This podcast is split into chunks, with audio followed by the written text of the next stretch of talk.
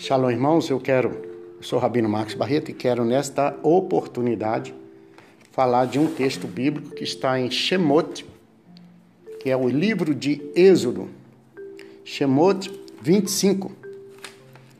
E diz assim, Êxodo 25. A palavra de Deus diz assim: Então falou o Senhor a Moisés, dizendo assim: Fala aos filhos de Israel que me tragam uma oferta alçada de todo o homem cujo coração se mover voluntariamente, dele tomareis a minha oferta alçada. Bom, primeira coisa a ser destacada aqui, nesse capítulo 25, para a nossa vida, né, transformando logos em rema, transformando a palavra em prática, é que o texto diz assim: Então falou o Senhor a Moisés. Então falou o Senhor a Moshe. Né? Falou o Senhor a Moshe. O que, de, o que Deus disse? O que falou o Senhor a Moshe? Né? Nós devemos olhar para o texto bíblico e analisá-lo de maneira a tirarmos, né? Tirarmos para a nossa vida, tirar o que o texto tem, o que o texto diz. A frase mais usada na Bíblia, não sei se você sabe, a frase mais usada na Bíblia na Torá é: Então falou o Senhor a Moshe. Então falou o Senhor a Moshe. Então falou o Senhor a Moshe. Vedabá Elohim et ha Moshe. Então falou o Senhor a Moshe. Então Deus está sempre falando. E sempre falando o que é mais incrível, a mesma pessoa, Moisés, né? Moshe. E o que é mais incrível, Deus, o Eterno, está sempre falando e para a mesma pessoa. No meio de uma nação, Deus tinha um homem para comunicar. Deus tinha um homem para poder expressar. Deus tinha um homem para poder é, ouvir as suas palavras. Então, no meio dessa nação, no meio dessa cidade que nós vivemos, no meio dessa sociedade que você vive, será que Deus tem encontrado o seu ouvido para falar? Ele pode falar? Será que o Eterno pode falar? Tem gente para ouvir, tem seres humanos para escutar o que Deus vai falar, o que Deus quer falar? Então, essa é uma pergunta, uma interrogação num dia muito especial que é o dia de hoje. Então falou o Senhor. Quem fala? O Senhor, o Criador, o Criador dos céus e da terra. Falou para quem? Para Moisés. E lembrando que Moisés foi um homem que foi gerado no Egito. Moisés não nasceu em Israel, ele nasceu no Egito. Então não importa a sua nacionalidade, não importa a sua língua, não importa o grau de instrução, não importa o que você vive, o que você passa, importa se você está disposto a ouvir o Criador, a prestar atenção, a dar atenção. Shema Israel. Ouve, preste atenção, dá ouvidos. Para que, que eu vou ouvir? Para porque o Criador está falando. Mas qual a intenção de ouvir? Fazer o que ele fala. Para que, que eu vou ouvir? Para cumprir os mandamentos dele. Então, o eterno, Deus nunca fala para quem não quer ouvir. Deus nunca fala para uma pessoa que não quer obedecer. Então eu creio no meu coração, se Deus fala comigo, é porque eu creio que o meu coração está voltado para Ele. Se Deus fala com você, é porque Deus sabe que você vai ouvi-lo. E se você ouvi-lo, faça o que o Tiago, o apóstolo, disse: não sejais ouvintes negligentes, mas ouvintes operante, praticante, aqueles que vivem. E aí o texto diz: falou o Senhor a Moisés, e Deus vem e fala para Moisés da seguinte maneira: fala aos filhos de Israel. Quer dizer, você é meu porta-voz, Moisés. Você é o meu profeta, você é a pessoa que vai falar. Então você fala para os filhos de Israel. Lembrando que Israel, que é o príncipe de Deus, porque filho do eterno, é príncipe de Deus. Então fala para quem é príncipe de Deus. Fala para quem tem nobreza. Fala para quem tem herança. Fala para quem tem chamado. Fala para quem foi chamado por, pelo Criador. Fala para quem tem ouvidos para ouvir. Não fale para qualquer um, não. Fala para os filhos. Não fala para qualquer pessoa. Fala para quem vai te ouvir, fala para quem vai interessa pela Bíblia, que se interessa pela Escritura, que se interessa pelo Senhor, que se interessa pelas coisas de Deus. Fala para os filhos, não fala para qualquer pessoa, não. Então você tem que ter discernimento quem é filho e quem não é. Você tem que ter discernimento, que senão você perde a sua fala, você perde as suas palavras, palavras sagradas. Porque quando Deus confia em você palavras, Ele confia palavras santas, de transformação, de cura, de libertação. Fala aos filhos. Rabino, mas então como é que eu vou pregar? Como é que eu vou evangelizar? Porque a gente evangeliza aquele que não crê, que a gente evangeliza, a gente prega para aquele que não acredita. Ok, você pregou uma vez, pronto. Yeshua não ficava pregando, não tem nenhuma mensagem onde Yeshua pregava para a mesma pessoa duas, três, quatro, cinco vezes. Ele pregava uma vez. Quem quer ouvir, ouça o que o Espírito diz. Quem quer ouvir, ouça. Então você tem que ter a sua palavra guardada no seu coração. Para a sua palavra, a palavra de Deus, ela é uma arma, ela é uma espada. Ela não é coisa para ficar falando em qualquer lugar. Ela é uma palavra santa. Se Deus confiou em você, então ele vai dizer para você: fala aos filhos de Israel. Fala para quem tem interesse. Fala para quem quer ouvir. Fala para quem valoriza. Fica perdendo tempo. Nós, humanos, perdemos tempo com tantas pessoas. E no final da história, essas pessoas não querem ouvir, elas querem zombar. Elas querem mundo, elas querem o carnaval, elas querem dançar, elas querem o que o mundo oferece, não o que Deus tem. Então fala para quem? Para os filhos de Israel. Essa que é a instrução de Deus. Nós estamos lendo Shemot 25, Êxodo 25, e o verso 2 diz: Fala para os filhos de Israel. E aí Olhe para você ver a seriedade. Fala para os filhos de Israel: o que, que eu vou falar, Senhor? Que me tragam uma oferta alçada. Que me tragam, quer dizer, você não tem opção, você tem que levar a oferta. Oferta alçada. O que significa isso, Rabino? É uma oferta que você vai levantar segundo o seu coração segundo o seu coração. Aí alguém vai dizer assim, porque o brasileiro, tem muitos brasileiros que ainda tem essa, essa, esse espírito, né? Aí eu, eu, então eu ponho qualquer coisa, eu vou pegar aqui uma pratinha, uma moedinha, isso é uma oferta, é uma oferta. Mas o seu coração, você tem coragem de dar uma, uma, uma oferta para o Eterno, uma moedinha?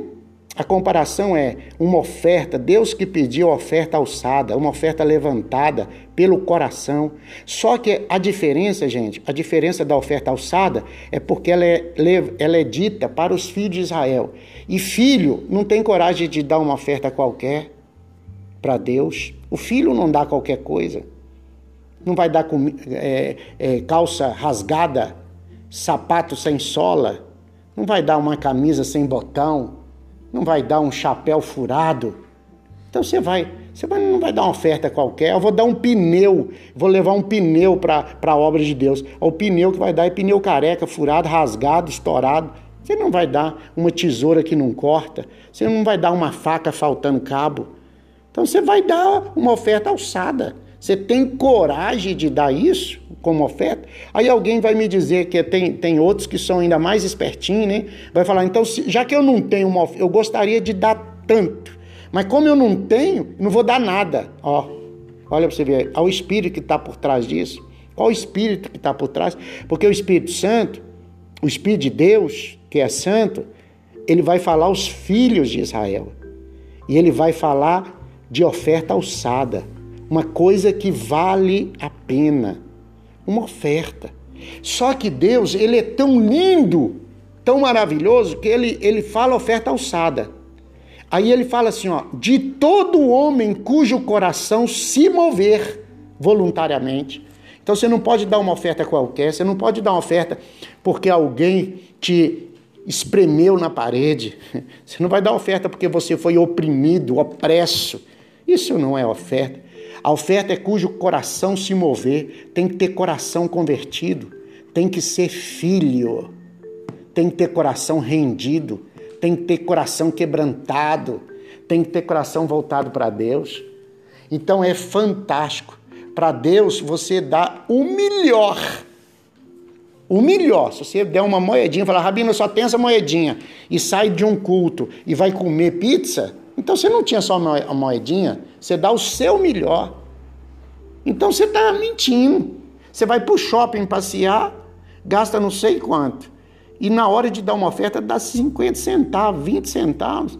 E o que é pior, você dá o seu filho para dar aquela moedinha. Você está ensinando aquele menino a dizer o seguinte: ó oh, menino, quando você crescer, trabalhar e tiver o seu dinheiro, para Deus você dá a moedinha. Deus você dá o pior, porque depois nós vamos sair para comer pizza. Quer dizer, para pizza eu tenho tanto, mas para o sanduíche, eu sei lá para quê, jantar fora. Mas para Deus eu vou dar uma moedinha, porque Deus sabe. Deus não precisa, ou coisa assim, a gente ouve de tudo, né? Mas a gente percebe quando lê o texto que Deus fala assim: fala os filhos e todo o coração que se mover voluntariamente. Aí o texto diz: dele tomareis a minha oferta alçada. Então, Moisés, você vai receber a oferta alçada. Você vai receber a oferta que essas pessoas, filhos, cujo coração se mover voluntária, o coração se mover. O Espírito Santo só se move em coração que quebrantado, gente. Não tem onde não, o Espírito Santo não vai, não vai, não vai quebrantar. O Espírito Santo não vai trabalhar no coração que não entende. Quando alguém fala comigo, a oferta é para o pastor, a oferta é do. Oh, irmão, pelo amor de Deus, que para o pastor, para com isso. Se ele estiver errando, o problema é dele, Deus vai cobrar dele. Mas se ele estiver acertando, é bênção para você. Então, o texto, o verso 3 fala assim, eu vou, eu vou, eu vou adiantar isso aqui para você entender. O verso 3 fala assim: "E essa é a oferta alçada". Deus vai falar qual é a oferta. Aí ele vai falar o seguinte: você vai tomar a oferta. Qual que é a oferta, Senhor? Alguém vai perguntar. Deus, qual que é a oferta? Deus vai dizer: é ouro. você vai trazer a oferta de ouro. O ouro não é barato. Então você já viu que aquela história de moedinha que a gente aprende, a gente dá o mendigo moedinha e leva para a casa de Deus também moedinha, a gente está dizendo que Deus é igual mendigo. Esse negócio de moedinha. Aí o texto diz assim, ó, ó, presta atenção, presta atenção. Eu tenho um filho. Se meu filho me pede um dinheiro para comer alguma coisa, para, ô meu pai, me dá um dinheiro para mim comer isso, para beber, é, tomar um refrigerante, um suco, eu não tenho coragem de dar ele moedinha. Como é que eu vou dar uma oferta na casa de Deus moedinha? Então eu tenho que também entender que cada oferta que eu fizer, Deus vai me abençoar. Deus vai me abençoar pela oferta. Porque sabe por quê? Tudo que você tiver, nada é seu. No dia da sua morte, você não leva nada. Então Deus é que te abençoa e que te empresta as coisas. Então, se você der ao Senhor, igual um dia eu falei com o irmão assim, irmão, se você trabalhar o ano inteiro, pegar o seu salário de um ano inteiro e dar ele como oferta, como dízimo, o ano inteiro, você não paga o preço da salvação, você não paga o preço da, da vida eterna, você não paga o preço de ter o Espírito Santo, você não paga o preço de ter alguém pregando para você, te ensinando a Bíblia, falando de Deus para você. Você não paga o preço de ter as suas orações respondidas por Deus. Você não paga o preço do oxigênio que você respira. Então, essa história de, ah, não tem dízimo, não tem oferta, tem coisa, isso é coisa do Satanás, você quer saber, do Rassatã. E o verso 3 fala: essa é a oferta alçada. Olha que oferta Deus fala. Deus fala para o povo levar, levar oferta, o tem que ter coração quebrantado, tem que ter vola, é, coração voluntário. E Deus fala: é uma oferta alçada. Agora, a oferta, eu vou dizer o que, que eu quero. Deus fala o que, que Ele quer. A primeira oferta começa ouro. Não é qualquer oferta. Não é qualquer coisa. Vai comprar uma grama de ouro. Quanto que é uma grama de ouro? Eu não sei, hoje eu não sei. Mas quanto é uma grama de ouro? Eu sei que é mais do que uma moedinha. Depois ele fala assim: você pode trazer ouro. Outra coisa que você pode trazer, prata. Prata. Depois você pode trazer também cobre. Só que Deus, irmãos, presta atenção, essa oferta ela é levantada no deserto. O povo não está na terra prometida, não. O povo está no deserto. E Deus está pedindo oferta para um povo que vive no deserto.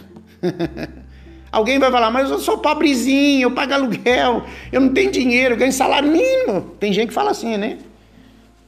Deus não vai pedir por rico a riqueza, mas Deus vai pedir daquilo que você tem um pouquinho para ele.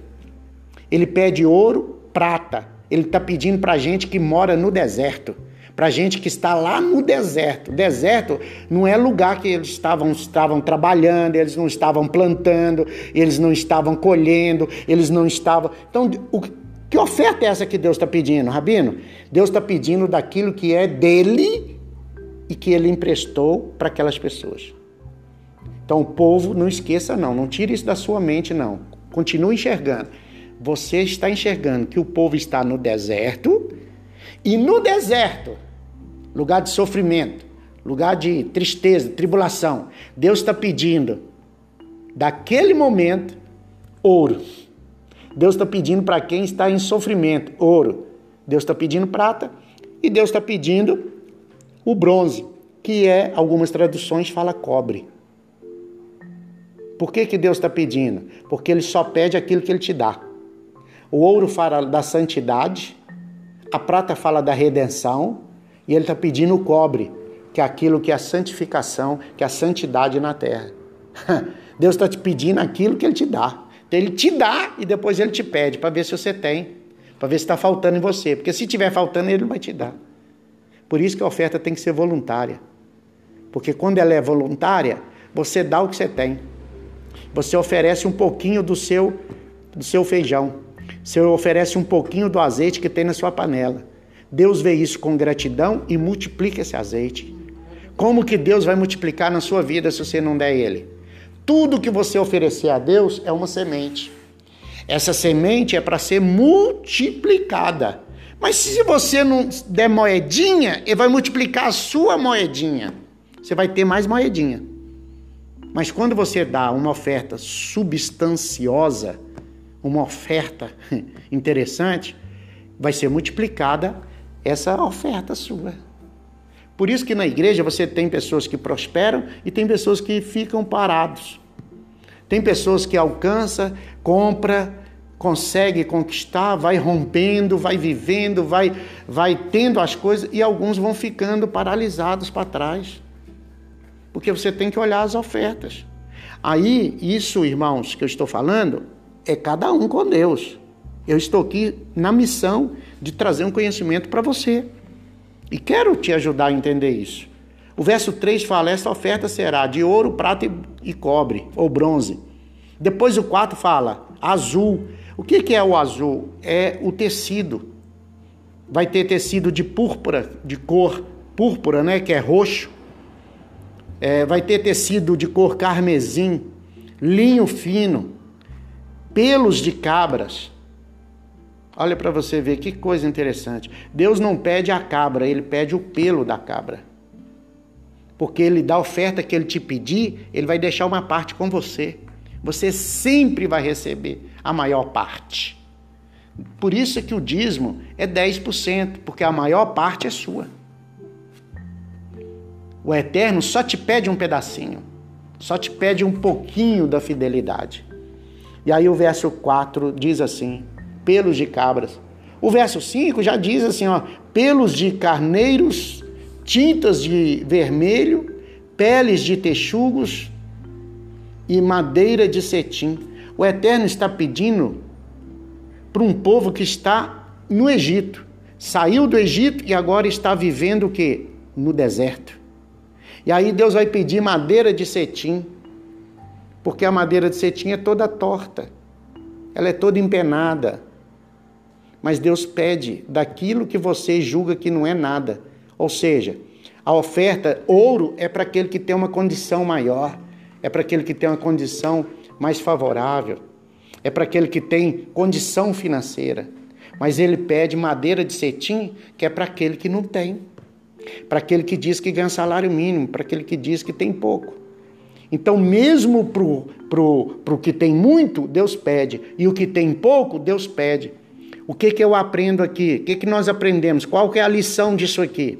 A lição é uma só. Deus não quer deixar ninguém de fora para que não seja abençoado. Porque você só é abençoado quando você entrega a oferta. Porque Deus vai multiplicar a sua oferta. Lembra do texto do profeta Elias que multiplicou o azeite da botija daquela mulher? Você lembra que é, vários episódios Deus multiplicou um pouquinho que a pessoa tinha? Então Deus multiplica aquele pouquinho. Então ele pede a oferta de ouro, que é uma coisa valorosa, mas ele pede a oferta também de madeira de cetim. Mas o povo de Israel não tinha madeira de cetim. E aonde que estava essa madeira? Lá no deserto. Deus estava dando eles a oportunidade. Deus criou o deserto, pôs a árvore lá no deserto, e quando eles chegaram no deserto, Deus diz: corta a árvore. Fui eu que plantei, fui eu que dei o crescimento, fui eu que protegi essa árvore, ela está no deserto. Eu levo vocês para o deserto e vou mostrar a vocês que no deserto tem coisa para me oferecer. Deus é bom? Sempre. Deus é que coloca a árvore no deserto depois, quando o povo chega no deserto, Deus fala: agora corta essa árvore aí. Corta a árvore. Tenha pelo menos o trabalho de cortar, pelo menos o trabalho de cortar. E traz essa árvore para mim, porque eu vou precisar dela. Deus faz tudo. A gente faz a menor parte. E o texto diz assim, ó. Verso 6. Azeite para a luz, que era para menorar. Especiarias para o óleo da unção. Depois Deus diz assim: e especiarias para o incenso. Depois ele fala pedras sardônicas de engaste para éfode e para o peitoral. E me farão um santuário e habitarei no meio de vocês. Deus quer habitar no meio do povo dele. Deus quer viver, permanecer estar todos os dias no meio do povo de Deus. Só que Deus fala o seguinte: vocês têm que ter essas coisas aqui. Se vocês não tiverem isso aqui, não tem como eu habitar no meio de vocês. Percebeu a importância? Importância das ofertas alçadas? Importância das ofertas levantadas? Importância das ofertas, porque no meio de um grupo de pessoas que levantam ofertas, que ofertam, Deus vem permanecer no meio deles. Não porque Deus precisa de oferta, porque na verdade as ofertas elas são uma desculpa para Deus permanecer e viver, como diz o verso 8, permanecer, habitar, morar, viver. Deus quer viver no meio do povo dele. Mas o povo dele é o que? É um povo de coração quebrantado, é um povo de coração voluntarioso, é um povo que tem oferta alçada, porque são chamados pelo reino de Deus como filhos. Filhos. Os filhos têm uma característica, eles têm característica. E uma delas, a principal, é coração quebrantado, coração voluntarioso, coração perdoador, coração ajudador, coração voltado para Deus. E quando reúne esse povo, tem oferta no meio deles. E quando tem oferta, oferta de cânticos, oferta de louvores, oferta de clamores, de orações, ofertas financeiras, ofertas de todo tipo, ofertas voltadas para o eterno. Então, quando alguém fala para mim assim, eu não tenho nada, eu não tenho nenhum dinheiro, estou desempregado ou coisa assim, eu sempre tenho uma palavra: você tem algo para Deus. O que? A sua vida. Você tem o seu coração, você tem a sua família, você tem os seus filhos, você tem a sua casa. Você tem tanta coisa a ofertar ao Senhor. Ofertar não quer dizer que você vai pegar e vai levar lá no altar e vai deixar lá, não. Oferta, às vezes, você volta com a oferta para casa. porque a sua vida é a sua oferta. Os seus cânticos, os seus louvores, a sua adoração, tudo isso é uma oferta. E aí essa oferta vai ser usada, porque se você observar no texto para frente, serão construídos instrumentos do tabernáculo. Esses instrumentos, eles voltarão para o povo. Esses instrumentos estarão, eles são para construir. Eles serão instrumentos de construção para o tabernáculo. E o tabernáculo é o lugar que Deus vai morar, Deus vai habitar, para que Deus possa abençoar o povo. Então toda oferta, ela acaba voltando para o ofertante. Toda oferta acaba voltando para a própria pessoa. É uma questão de inteligência, de sabedoria, de prudência, de coração voluntarioso, quebrantado, coração ofertador. Às vezes a pessoa não tem o financeiro para ofertar, mas ele tem a vida, ele tem um coração, ele tem um trabalho, ele tem tantas coisas que podem ser ofertadas.